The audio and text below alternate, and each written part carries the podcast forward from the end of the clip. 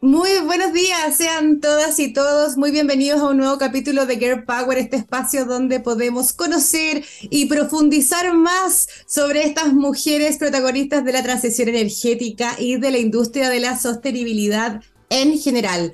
Hoy tendremos la posibilidad de conversar con una periodista que admiro muchísimo, la verdad, y que ha realizado una labor fundamental en promover la acción climática y la transición energética de forma profunda, informada y clara para la ciudadanía. Ella es Paloma Ávila, probablemente la han visto, una comunicadora que se ha especializado en materia de sostenibilidad y que además viene en su ADN, conoceremos un poquito más también sobre eso, conversando con ella. Ha conducido programas clave en este ámbito como Futuro 360, Divergentes, en CNN Chile y varios más que se me pueden quedar en el tintero y además es el rostro del Congreso del Futuro por varios años.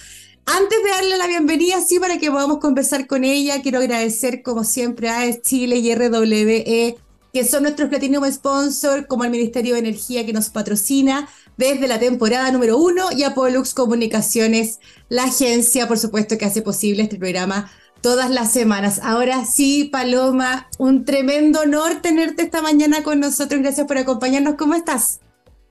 Estoy contenta de estar aquí. Muchas gracias. A mí también me honra mucho que digas todas esas cosas y que me metas en un grupo de mujeres que, promueven eh, la participación de mujeres en el sistema energético y que ese sistema sea más sostenible. Así que encantada de estar aquí contigo, de quien también he aprendido mucho en este proceso. Linda, me encanta, me encanta que podamos reencontrarnos. Hace rato que no habíamos conversado. La verdad a mí me da una plancha como entrevistarte a ti con toda tu trayectoria. Eh, y yo estoy ahí partiendo, saliendo de mi zona de confort con esto. Me toca poco estar en este lugar, así que para mí también es una experiencia nueva. Maravilloso. Créeme que yo estoy más nerviosa que tú entrevistando. Estamos en roles como eh, nuevo para mí. Oye, Paloma, quiero comenzar y hablando como de me, voy a colgar de, que nos acompañe esta mañana para hablar un tema que creo que es súper importante y es súper importante además que la gente lo sepa, todas quienes nos están viendo y escuchando esta mañana. Hay una, una carta que se envió recientemente al Consejo Constitucional por un grupo de expertos y expertas en acción climática, donde por supuesto también estás tú como, como de los firmantes, ¿no? Que que solicita al Consejo la reposición del artículo 206. Ahí solo a modo de contexto, eh, el 31 de agosto pasado, la Comisión de Derechos del Consejo Constitucional rechazó el artículo 206 del anteproyecto del texto, el que tiene relación con medidas para enfrentar el cambio climático. Y ahí viene entonces esta solicitud. Quizás para quienes no conocen bien el detalle de este artículo, eh, eh, y nos puedas ayudar tú en simple. ¿Qué implica y por qué es tan importante considerar eh, e, este artículo y esta parte de cambio climático en la Carta Magna de Chile? Mira, lo primero que me parece importante aclarar es que obviamente yo no soy una experta en materia constitucional y existen dentro de la sociedad personas que consideran que este tipo de materias no debieran estar en la constitución. Eh, yo, de acuerdo a la información a la que yo he podido acceder y de la manera en que me he podido informar, considero que sí tiene que estar en la Constitución. Y el, artículo básicamente eh, mandata al Estado a hacerse parte de todas las iniciativas que puedan detener, mitigar, en el fondo, de hacerse parte de la acción climática de una forma como muy responsable. Em, este artículo permite y habilita otra serie de avances que Chile ya ha tenido en materia de, cambio climático. Nosotros sabemos que a una escala más abajo de la Constitución están las leyes y ya hay varias leyes que durante este último periodo se han podido promulgar, como la ley marco de cambio climático, como la ley de gestión de residuos, cosas que también tienen que ver con la acción climática, eh, como la ley que permite crear el servicio de área protegida y biodiversidad que también tiene que ver con la acción climática.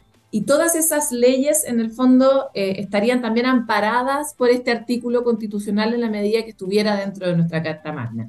Y por eso me parece tan importante que em, si la Constitución es, por un lado, la casa de todas y todos, y si la Constitución es el espacio en el que uno diría, o sea, describe los lineamientos generales que un país decide tomar eh, sin duda, una materia como esta, que pone en peligro a la especie, que pone en peligro nuestro sistema económico y productivo, eh, que atenta contra los derechos humanos de muchas personas que van a tener que moverse por el crecimiento del mar o porque su zona está saturada de contaminación, etcétera. Entonces, hace sentido que un país como Chile, que ha tenido una acción climática abierta y sistemática a lo largo de los últimos tres gobiernos de forma muy profunda, porque en el gobierno de Michelle Bachelet también hubo, hubo, inicios, pero esto se, se, se, consolidó, digamos, durante los últimos tres gobiernos. Eh, entonces, es muy importante que el, que, el, que el, Estado avance en esa misma línea eh, y, y, lo haga con determinación los próximos, no sé, 50 años, que debiera ser más o menos lo que nos dure la constitución que estamos discutiendo. Además que entendiendo lo, vulnerable que es Chile, yo creo que eso también eh, tú, tú, lo mencionaste, pero quizás no hay una conciencia, estoy, estoy, pensando dentro de los que están escribiendo esto, ¿no? Como, como es un tema bien técnico o, o, quizás no han llegado a ese nivel de profundidad eh, de, de, lo vulnerable que es Chile. Quizás se quedan con esta idea de que somos, no somos los mayores emisores, que somos un país chiquitito, porque nos tenemos que hacer cargo de esto pero al final los impactos del cambio climático nos van a pegar directamente y probablemente primero que a varios, ¿no? Debería estar hay, Una cosa que, hay una cosa que es bien interesante de mirar y es que mm, todas las, todos los argumentos son ciertos de alguna manera. O sea, es cierto que somos, unos, somos de los que contribuimos menos al, al desarrollo del calentamiento global por la cantidad de emisiones. Sí, es cierto. Es cierto que eh, tenemos otros indicadores en los que somos proporcionalmente eh, eh, grandes aportadores a los problemas del planeta también. Por ejemplo, somos el país que menos recicla en América Latina. Es como, no sé, son cosas que son importantes en el fondo de, de tener en perspectiva. Todas las cosas son ciertas porque vivimos en un sistema complejo. Pero eso, el hecho de que vivamos en un sistema complejo también nos involucra sistémicamente. O sea, dado que, lo, que, vivimos en un planeta donde las emisiones de uno afectan al otro, etcétera, en el fondo todos tenemos que hacer nuestra contribución en la proporción en la que, en la que podamos. Los ciudadanos a nuestra escalita, los países chiquititos a nuestra escalita y los países grandes a su escala. Y el hecho de que unos no hagan la cosa no implica que los otros tampoco deban hacerlo, porque esto también tiene que ver con otro tipo de reglas que permiten normar la sociedad como la misma democracia, ¿no? El hecho de que haya gente, por ejemplo, que delinque, no quiere decir que nosotros vayamos a delinquir. El hecho de que haya gente que eh, no respeta las leyes que organizan el Estado, no quiere decir que nosotros no, lo hagamos. Y el hecho de que cada una de las partes, la mayoría de las partes en una democracia, sí respete, es lo que permite que los sistemas funcionen. Eso como por un lado. Por otro lado, también está medido que, por un lado, los países que, que contribuyen mucho al calentamiento global corresponden más o menos a la mitad, un poco más de la mitad de todas las emisiones globales, pero todo el resto somos todos los chiquititos. Y todos los chiquititos coordinados sí somos un cambio relevante. Em, y ahí viene otro elemento que es la responsabilidad en, en, virtud del privilegio. Chile es un país privilegiado en América Latina. En muchos sentidos tiene indicadores de salud, tiene indicaciones de desarrollo, tiene un nivel de emprendimiento y de innovación por sobre la media, tiene un nivel científico por sobre la media. Y cuando uno tiene más, tiene que aportar más también. Entonces, desde ese punto de vista, yo siento que no hay ningún argumento para quedarse sentado, excepto aquellos que estén interesados en mantener el statu quo, ya sea por razones económicas o porque, o porque no tienen suficiente amor por la humanidad. Qué, qué, qué, heavy lo que acabas de decir, pero qué potente. No tiene suficiente amor por la humanidad, que es cierto, ¿no? Que, que, qué decidor. Oye, Paloma, y pa, porque esta carta, claro, partió como una carta, pero se abre, se abre ahora como un llamado público para que más personas puedan firmarla. Quizás hacer una invitación eh, y, dar las coordenadas de dónde pueden sumarse para que seamos más quienes hagamos este llamado para que se incluya nuevamente el artículo. Esta es una carta em, que, está siendo firmada y que estamos aprovechando estas eh, eh, como plataformas de, que se usaban mucho para financiar proyectos a través de, muchas personas, como de crowdfunding, pero que se usan para, en este caso, darle fundamento a una iniciativa. Entonces uno apoya, ¿verdad? Eh, es una iniciativa que creó Carlos Finat, a quien las dos queremos y admiramos mucho, hemos aprendido mucho de él. Es un consultor, especialista en temas de energía y medio ambiente, y al que hemos adherido ya más de 700 personas la última vez que creo que la vi. Claro, yo puedo compartir, o más bien tú, que eres la que va a publicar esta entrevista, el link eh, donde, se puede, donde se puede sumar y adherir. porque más allá de lo que pase también en la discusión de esta, de este, de, esta pasada, de segunda oportunidad que nos estamos dando de tratar de tener una nueva constitución, el tema no se va a acabar en, en esta redacción y el problema de la información ciudadana respecto de los asuntos de medio ambiente es demasiado grande. Entonces, eh, mientras más gente pueda adherir eh, a esta iniciativa o a cualquier otra que permita un mayor conocimiento y que tengamos mayores distinciones, si este Consejo Constitucional no nos funciona, bueno, el siguiente estará más informado, ¿no? Aquí hay una tarea también desde el espacio que cada uno tiene, pequeñito de influencia, que lo utilice de la mejor manera para difundir y para promover ideas que permitan que el planeta sea el planeta en el que todos queremos vivir. Y yo creo que esa es una de las mayores movilizaciones que tenemos muchos de los que participamos en asuntos medioambientales. Queremos que este planeta sea el mejor posible, no solo para nosotros, sino para las generaciones que vienen. Sí, y para dejarles también planeta, porque al final, si, si no nos ponemos las pilas, nosotros que tenemos, también hablábamos antes de, comenzar, eh, tenemos niños chicos también y, se hace como, como doblemente importante porque uno tiene como esta conciencia de dejarles un pedacito eh, o hacer por lo menos el aporte que uno pueda desde su vereda para poder dejarles el mejor planeta y el mejor espacio para ellos y ellas también, ¿no? Y ahí quizás otra cosa que tenemos en común, además de, del cariño que le tenemos a Carlos Finat, es que ambas somos comunicadoras y ahí también tenemos un rol importante para poder acercar a la ciudadanía a este tipo de materias y quizás ahí me gustaría saber tu opinión de cómo sientes que, que, los medios eh, nos estamos acercando eh, a, a, la ciudadanía para poder transmitir quizás la importancia y los impactos del cambio climático, si estamos siendo certeros, si estamos llamando la atención. ¿Cuál es tu visión con respecto a esto, tú que estás en espacios tremendamente importantes además? Mira, yo encuentro que los medios lo, lo hacen horrible en general. Eh, lo, digo para afuera porque en CNN hemos tratado de hacer una diferencia y tenemos hoy día la mayor cobertura de medio ambiente, futuro, ciencia que haya en cualquier medio de comunicación en Chile. Hay otros que creo que también lo están haciendo eh, bien y con distinciones, pero que no tienen suficiente poder dentro de sus propias casas editoriales para poder aparecer más, como por ejemplo la sección del que pasa en la tercera, una sección muy informada, con periodistas de muy buena calidad, que marcan pauta, etcétera pero aparecen poco, aparecen poco en portada, tienen pocas páginas. Mm. Finalmente los fanáticos de este tipo de noticias los buscamos a través de, la edición digital, ¿no? Y eso termina siendo un problema para el acceso. Em, creo que las últimas noticias también ha tenido eh, la, valentía de hacer una, una apuesta en torno a la ciencia y al medio ambiente que otros medios no han hecho. Pero en general, los noticieros, los matinales que tienen un tinte noticioso, los periódicos, la verdad cualquier medio que uno vea, las radios, tienen una desproporción. Hay una cosa que cuando uno estudia periodismo a uno le dicen como el periodismo representa la realidad.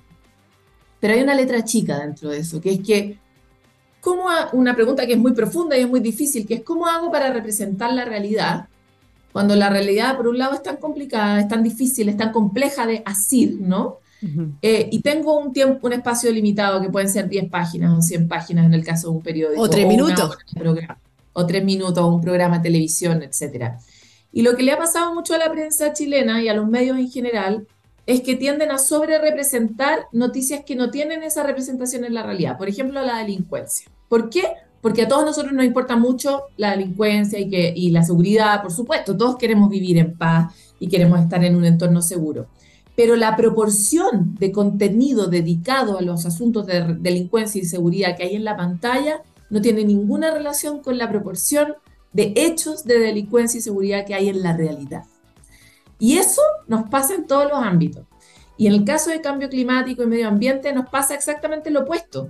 La proporción y gravedad de los hechos que estamos viviendo en materia de medio ambiente tiene cero representación en, los medios, o muy poca, muy baja. Finalmente es como la imagen del tornado, la imagen de la inundación, eh, un par de declaraciones así terribles de alguien, y de ahí nada más. Y en la realidad están ocurriendo demasiadas cosas en relación a cambio Todos climático. Todos los días, básicamente y, por lo tanto la proporción de lo que representamos los medios es muy deficitaria respecto de la realidad. Y eso es preocupante porque el lenguaje y los medios creamos realidad, creamos una sensación, por ejemplo, de seguridad, creamos una sensación de inseguridad, eh, creamos una sensación de importancia cuando ponemos cierta cosa en un lugar y cierta cosa en otro lugar.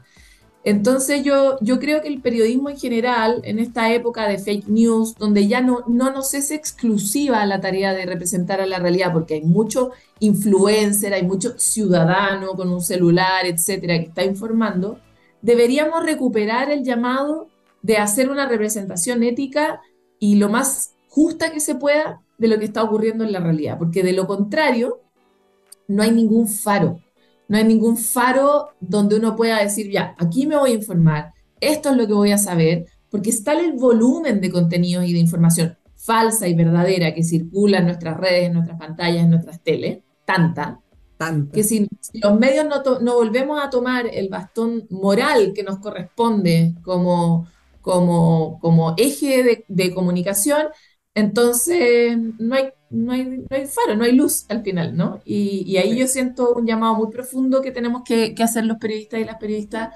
de, hacer esa pega.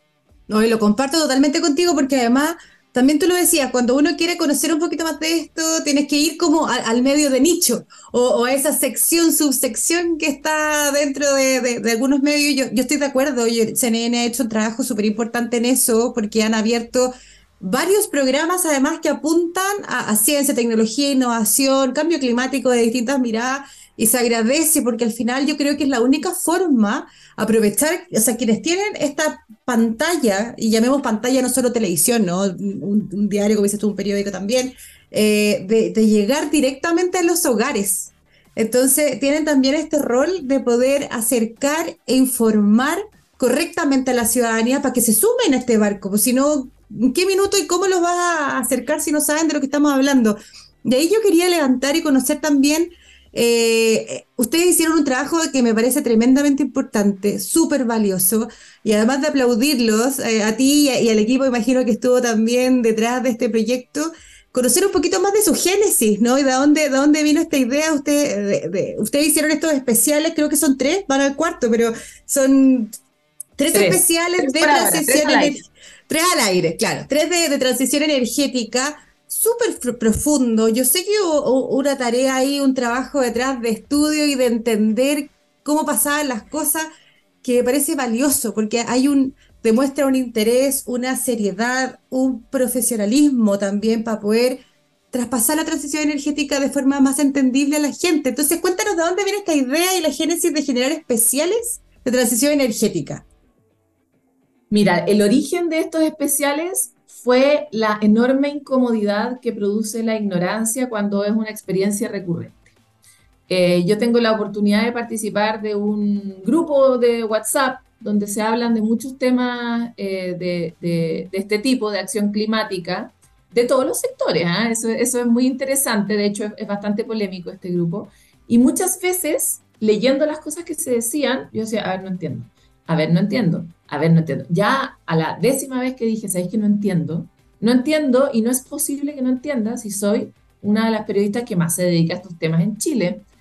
Eh, entonces, desde el enorme impulso que produce la ignorancia, decidí tratar de entender. Y muy ingenuamente le pedí a mi, al presidente de CNN que me diera un espacio de ocho minutos para aclarar este problema. tu problema, nuestro problema. Por supuesto, me metí en el mundo de la energía y, lo mínimo que me encontré fue con sapo y culebra, o sea, es demasiado difícil de comprender, tiene una mm. cantidad de terminología técnica, una cantidad de reglas particulares que no comparte ningún otro mercado eléctrico en, Chile, en el mundo, digamos. Eh, tiene unos datos en la historia, eh, una, unas señas de cómo en el, en el, camino hemos ido parchando y empastando la, la, la construcción, como acomodando la carga en el camino que me pareció demasiado importante que nos metiéramos en profundidad para comprender este misterio.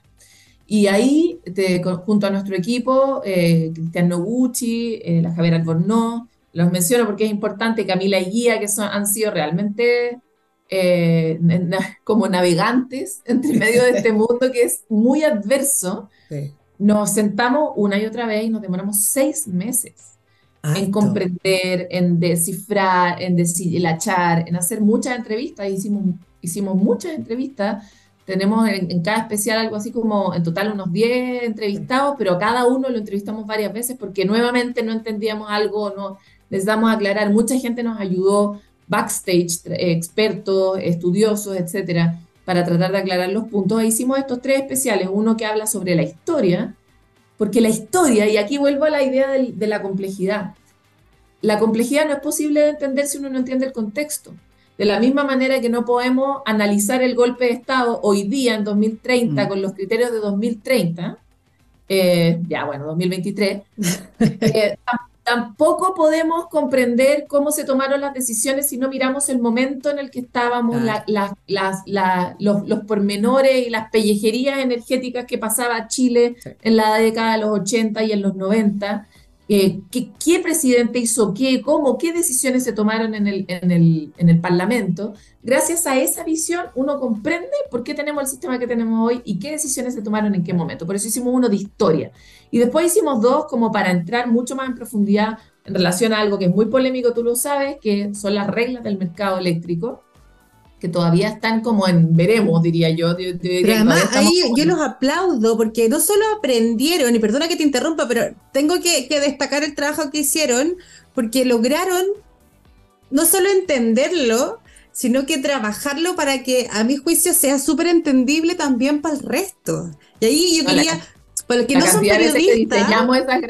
Que, por eso quería reforzarlo, porque para los que no son periodistas, quizás no, no, no, no, no pueden dimensionar lo que significa el trabajo que hicieron, porque es aprenderlo, aprenderlo, hacerlo un poco suyo y redactarlo en, como decías tú, ocho minutos, estamos hablando de, del especial, pero que quede claro, que las cuñas se entiendan, eh, que tengan una línea. Eso es un trabajo tremendamente complejo, yo creo que sin todos ustedes lo lograron. Mucha, mucha, nos equivocamos muchas veces. De lo que eso te lo quiero transparentar. Hicimos el guion, una, debe haber unas 11 versiones de guion de esos tres especiales. Y lo lindo es que incluso quienes salen un poco más trasquilados, porque no son necesariamente los que lo han hecho mejor en la historia del mercado eléctrico, hasta ellos se me acercaron y me dijeron, es bien serio la vez, está bien hecha está bien hecho el trabajo más allá de que puedan tener eh, eh, énfasis distintos en la manera en que redactarían las cosas. Así que nos sentimos bien orgullosos y además ya nos han pedido tres universidades el uso del material para las clases de futuros ingenieros e ingenieras eléctricas. Así que a todos los que lo quieran usar, les digo, CNN autoriza, pero si me quieren llamar para que lo haga por escrito, escríbanme y llámenme porque encantada de que más, más personas entiendan y comprendan mejor el mercado. Mucha gente de la industria me dijo, yo no entendía lo que era el mínimo técnico. Es que, no es tan fácil, sí, sí, no es tan fácil entenderlo, porque además convengamos que no todos somos ingenieros eléctricos los que estamos metidos en eso. Y, la verdad son temas súper súper complejos de entender, muy, muy técnicos, y yo, bueno, creo que hicieron un trabajo tremendo. Esos, esos especiales están disponibles para quienes quieran buscarlos, ¿no? Disponibles en YouTube y después de los especiales hemos hecho entrevistas en profundidad sobre las, las distintas cosas que han ocurrido después al ministro y a distintos agentes del mercado. Entonces, eh, en el fondo esto es parte de una línea editorial mm. completa que vamos a seguir trabajando en 2023 y en un nuevo especial, eh, donde queremos que en el fondo la gente cuando se quiera enterar se dé como una especie de maratón, super nerd, pero como maratón de especial eléctrico Futuro 360, eh, para que queden así con hartos argumentos y con harto material para, para poder ser un aporte en esta conversación yo, los vi, están súper interesantes. Así que nada de nerd, creo que es importante que, se acerquen a estos temas y, insisto, está súper bien hecho. Así que quienes quizás no entienden mucho, acá hay una súper oportunidad en un cortito tiempo de poder visualizar un, sí, pues una industria tremendamente compleja en un periodo de tiempo tremendamente acotado. Paloma, me queda no mucho tiempo, pero yo creo que eh, no siempre se habla mucho de ti y de tu esencia. Tengo la suerte de conocer un poquito más de ti y, claro, todos conocemos a la Paloma, la profesional que, lidera estos programas, estos eventos de divulgación y promoción de, materias que, se enmarcan de una u otra forma en acción climática. Pero me gustaría que, que nos contaras y quienes nos están viendo, escuchando hoy, tengan la posibilidad también de conocer un poquito más de ti, de ti como, como líder eh, de estos temas. Eh, ¿De dónde viene tu compromiso por ser un, un agente de cambio? Eh, ¿Dónde naciste? ¿Cuál es tu origen también con la tierra? Yo no sé si la gente lo sabe y me gustaría que, no, que más gente pudiera conocerte un poquito más. A ver, yo, yo creo que como todas las personas somos como un resultado de un devenir y de una serie de encuentros que tenemos en la vida que nos transforman, ¿no? Y, y, para mí ha sido muy importante el encuentro con muchas personas y por eso cada vez que tengo la oportunidad se lo agradezco. Eh, mi primer encuentro con el mundo medioambiental de manera profesional fue gracias a las regiones, porque las regiones tienen mucha dificultad para hacerse ver y notar y uno como una de las rendijas es el desarrollo de sus propios proyectos científicos y muchos de ellos en Chile son medioambientales.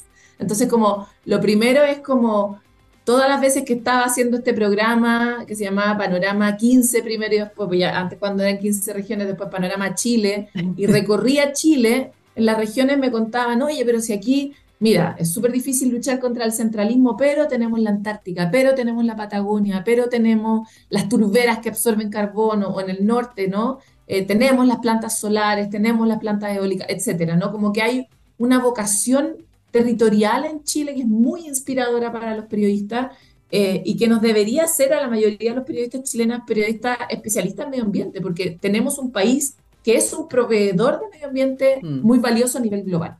Eso en términos generales como más profesionales. En términos más personales, yo efectivamente nací en Costa Rica.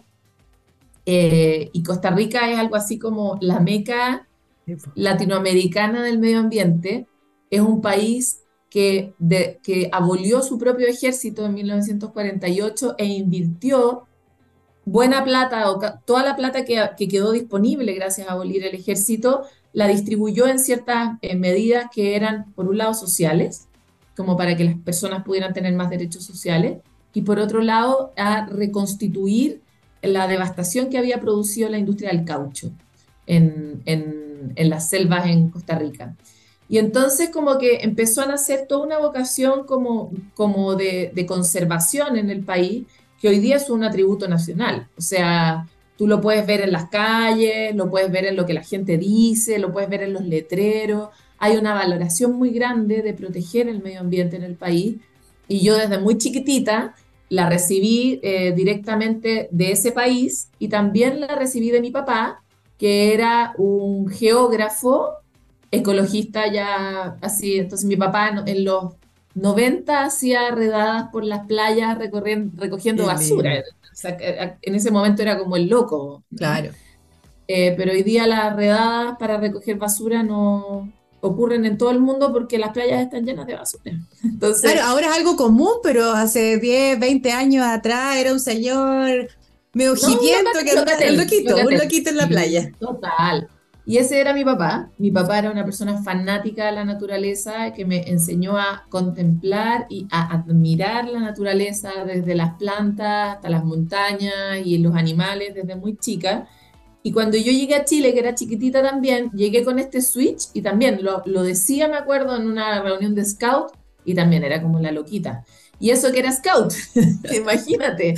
Entonces, eh, claro, pues me, adoctrinó en el medio ambiente mi papá desde muy chiquitita y por suerte en el devenir de mi quehacer, como te digo, desde Panorama Chile llegué de vuelta a este lugar y cuando llegué fue como gusto, ¿no? Un privilegio que decidí tomar con seriedad. Se nota, se nota que, que, no solo eh, te metiste profesionalmente en esto porque hay una convicción. Yo creo que por eso quería que, la gente te conociera un poquito más, eh, no solo haber nacido en Costa Rica, que tiene sabemos que Costa Rica como que representa huella cero, ¿no? 100% energías limpias, tiene por todos lados y, esa, esa esencia viene contigo. La historia de tu papá también me parece tremendamente importante porque también deja un sello para lo que nosotros tenemos que hacer con las nuevas generaciones. Y ojo ahí que ya ponga como profunda maternal, pero miren cómo impacta, miren cómo, cómo puedes impactar positivamente a una persona que se convierte en una comunicadora que finalmente es capaz de transmitir estos temas tan importantes a la ciudadanía porque su papá estaba recogiendo basura en la playa. imagínate que no fuera una periodista, imagínate que fuera una ministra, imagínate que fuera una profesora, imagínate que fuera una ingeniera eléctrica en una compañía, etcétera, ¿no? El impacto de criar niños con, perspectiva medioambiental sin, sin, duda es una cuestión gigante. Y, y, además vamos a tener que, lamentablemente, cuando mi papá me lo contaba a mí, era como la curiosidad y la humildad de poder contemplar la naturaleza desde un lugar, desde el asombro, ¿no? Pero a nuestros hijos estas distinciones son distinciones de sobrevivencia porque hay cosas que nuestros hijos van a tener que aprender para vivir en un entorno de escasez hídrica, en un entorno de exceso de contaminación, van a tener que entender cómo funciona el medio ambiente para poder eh, aumentar los beneficios que nos entregan, por ejemplo, las plantas en la emisión de oxígeno, porque el oxígeno también es un privilegio que damos por sentado, pero que los mismos chilenos ya lo tenemos afectado. Entonces, como que me parece muy importante entender que criar niños con distinciones medioambientales ya no tiene solo que ver con, con el alma poética de alguien que es capaz de ver la belleza que lo rodea, sino que es una cuestión práctica que tiene que ver con la sobrevivencia de esas mismas generaciones en el futuro. Ay, que me, me, me, me, inspira, pero me asusta a la vez, que, que lata que nuestras generaciones, próximas generaciones tengan que ir con esto, pero bueno, nosotros estamos eh, aportando desde nuestras veredas. Paloma, creo que el trabajo que tú y tu equipo están haciendo es maravilloso, así que cerramos acá porque llegamos al tiempo, me encantaría hablar muchísimo más rato contigo, ya, ya podríamos hacerlo, pero dejo invitadas y invitados a quienes nos están viendo que busquen ahí, por supuesto, estos especiales de transición energética de CNN, porque son súper importantes. Vamos a publicar también cuando difundamos eh, la, entrevista en nuestras redes sociales para que más personas puedan vernos. Yo te puedo mandar los links. Exacto, los links tanto de, la, eh, de los especiales como también para que puedan firmar y sumarse a la solicitud para que se reintegre el artículo 206. Paloma, un abrazo, haberte tenido acá ha sido un honor y espero vernos pronto y que sigan brillando, que sigan informando y ciudadanizando la energía y la acción climática que es tan importante. Un abrazo enorme y nada, nada, que, rico haber podido que más, abrir, abrir un espacio para que más personas también te pudieran conocer más en profundidad a ti. Muchas gracias a ti eh, por este espacio y también eh, quería cerrar invitando a las mujeres, que tenemos un poder particular para eh, comunicar y para, para cuidar. Son dos, dos, atributos muy particulares. Yo sé que en el mundo del feminismo hay, dice, hay personas que dicen que no hay, no hay diferencias entre unos y otros, y eso la verdad es que no es cierto. La, ciencia ha explorado mucho la manera en la que se teje el cerebro femenino a propósito de miles de cosas de las que podemos hablar en otro programa. Pero gracias a la forma en la que estamos de alguna forma cableadas las mujeres, tenemos más posibilidades de cuidar y de comunicar. Y desde ese punto de vista también tenemos la, posibilidad de impactar a mucha más gente. Así que la invitación es a todas eh, a que se entusiasmen y, y hagan algo porque este planeta sea el que todos queremos vivir. Todas podemos ser agentes de cambio. Así que me sumo a esa invitación que dice Paloma. Y ahora sí nos despido, si no, nos van a matar. Landrio Baid, un abrazo enorme. Nos vemos pronto. Somos Girl Power, somos Pollux. Nos vemos el próximo jueves. Que esté muy bien. Chao, Paloma. Un besito. Nos vemos. Chao, chao. Chao, chao.